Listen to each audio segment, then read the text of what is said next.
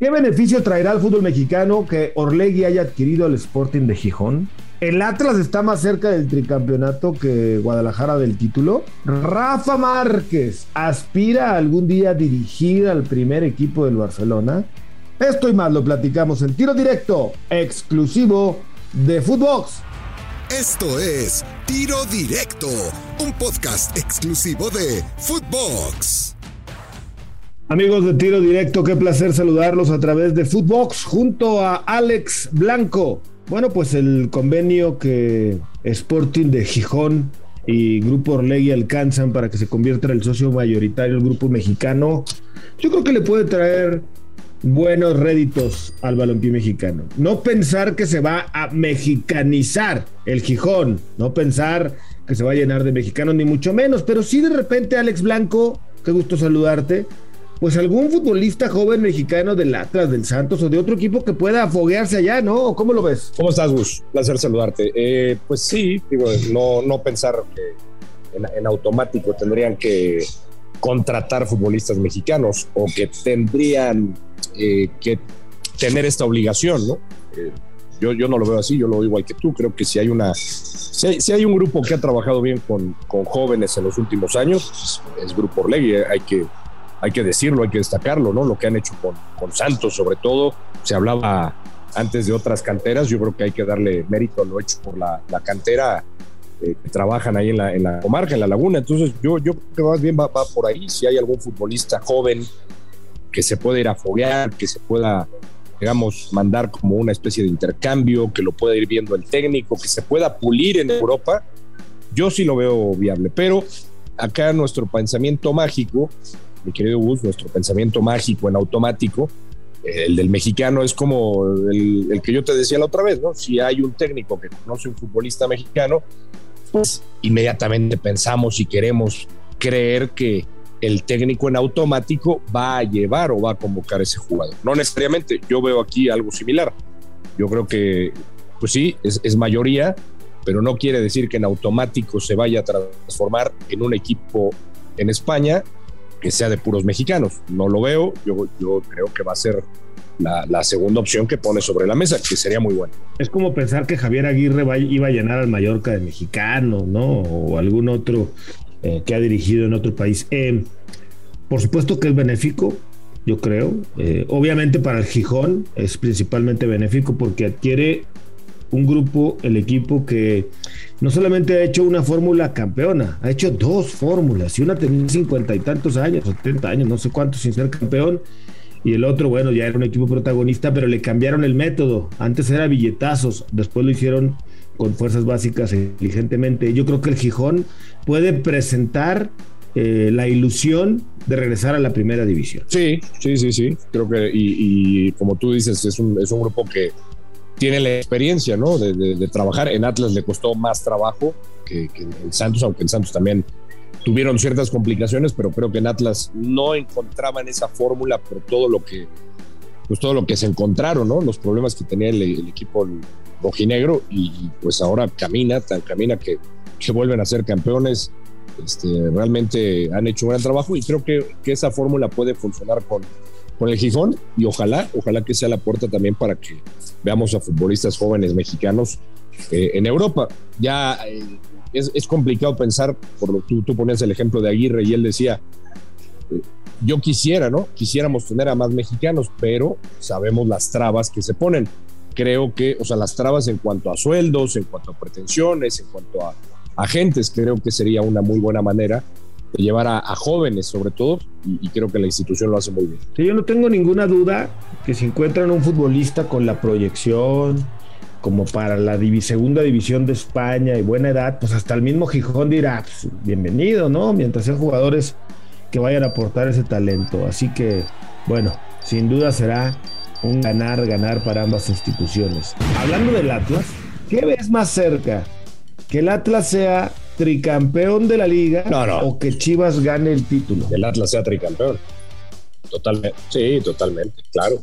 ¿De plano? Totalmente. No, no, bueno, estamos porque estamos hablando de, ¿Por qué? de un trabajo, ¿no? De procesos y el, y el equipo eh, comandado por el Grupo Orlegui, el equipo del Atlas, creo que tiene ya ese proceso, tiene la experiencia. Nadie confiaba en que pudieran repetir, muy difícil, ¿no? En, nuestro fútbol mexicano los torneos cortos son contados.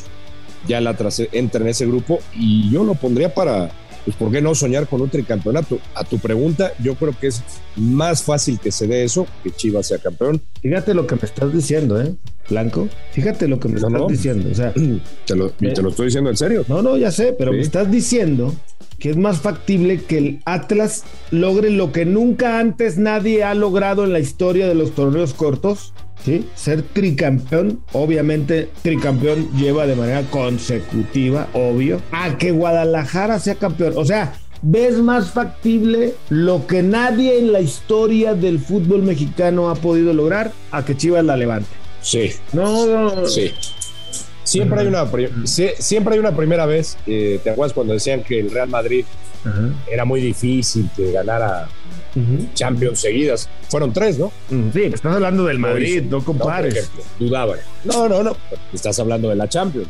Es un torneo el más importante que hay a nivel de clubes.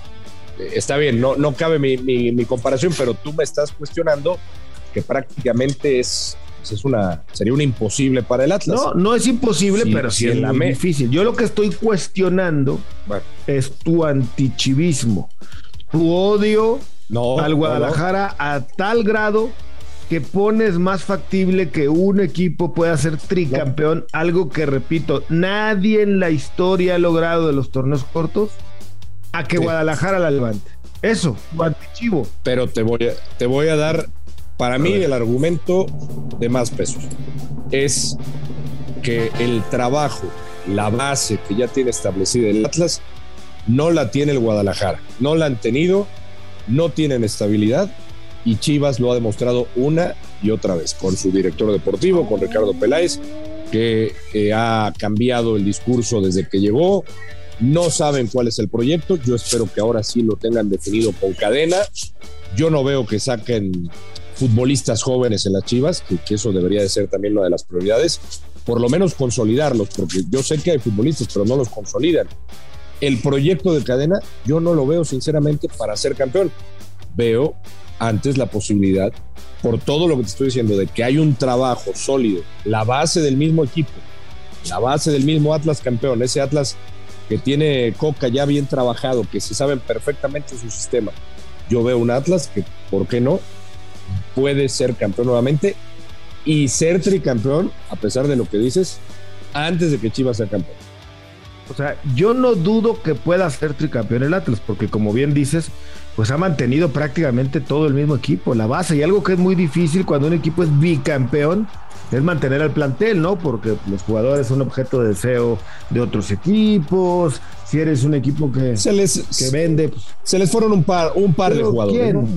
Se les fue, a ver, este muchacho el que se fue a la MLS. Pero se había ido antes de que fueran eh, bicampeones. Cierto, se fue antes del bicampeonato, sí. Se fue a Angulo un torneo anterior y volvieron a ser campeones. Sí. O sea, o sea han mantenido la base. Y lejos de, bueno, de llegó Edison Flores, por ejemplo, ¿no? ¿Tú ves a, tú tú ves a Guadalajara campeón? Eh, um, no. no hoy, pero confío en que puede mejorar para buscar el campeonato. Bueno, y hablando de gente tapatía, Rafael Márquez Álvarez, pues, eh, ¿qué te parece que está muy cerca, si no es que ya se convirtió en el técnico del Barcelona B?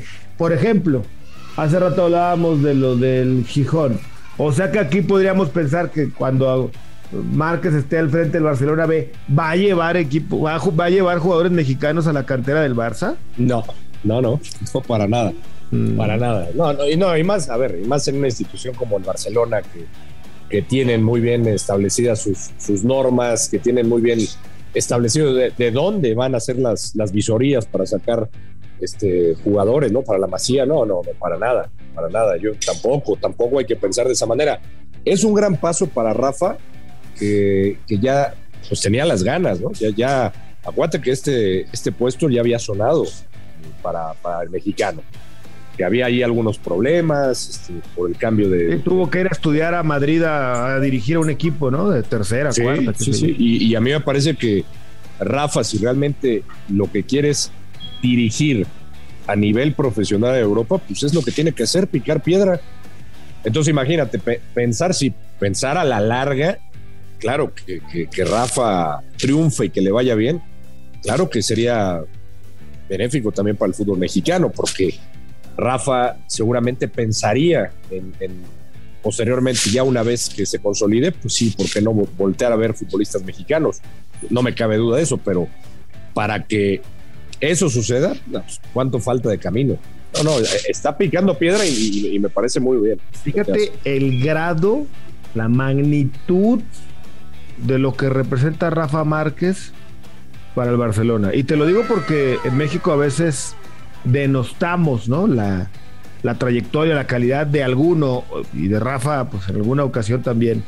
Para que un equipo como el Barcelona nombre al mexicano el técnico de la B, ojo, ¿eh? El técnico de la B, Alex Blanco, tú lo sabes muy bien, muchas veces eh, está muy cerca para una emergencia de convertirse incluso en el entrenador del primer equipo. Sí, para los, los bomberazos, ¿no? Los famosos bomberazos. Sí, sí. Es cierto. O sea, la magnitud de lo que representa Rafa Márquez para el Barcelona, ¿no? No, no, lo, lo, lo tienen en muy buen concepto. Sea, tan, tan, es así que, bueno, lo, lo han llamado y, y, creo que él, a ver, él sabe, Gus, que se tiene que, preparar y por eso te digo, si él realmente, que me parece que es lo que quiere, este, si quiere dirigir a nivel profesional, él sabe que tiene que eh, continuar, a lo mejor va, no, no un año, eh, sino un par de años ahí en Barcelona B. Y como tú dices, la oportunidad le puede llegar de repente de emergencia y, y se le abren otras puertas, pero yo creo que Rafa, además de lo que dejó dentro de la cancha como futbolista, como, como defensor central, pues creo que esto habla muy bien también de lo que ha hecho fuera de la cancha. Sí, y si se prepara bien, si le salen las cosas bien en el Barcelona B, pues no descartes algún día que dirija el primer equipo. Xavi dirigió la B, Pep Guardiola dirigió la B. Se me escapa por ahí alguno otro, pero bueno, ese sería la aspiración, el camino para Rafa Márquez en el Barcelona. Bueno, si, si, Dan dirigió al Castilla, ¿no? También, sí, sí. y Solari también, ¿no? Sí. y al América, a tu América. Ah, no, no es mi América. bueno, mi querido Alex Blanco, como siempre un placer saludarte. Igualmente, Gustavo, un abrazo. Abrazo, Alejandro Blanco en tiro directo. Yo soy Gustavo Mendoza. Ahora me escucha, ahora no. Esto fue Tiro Directo un podcast exclusivo de Footbox.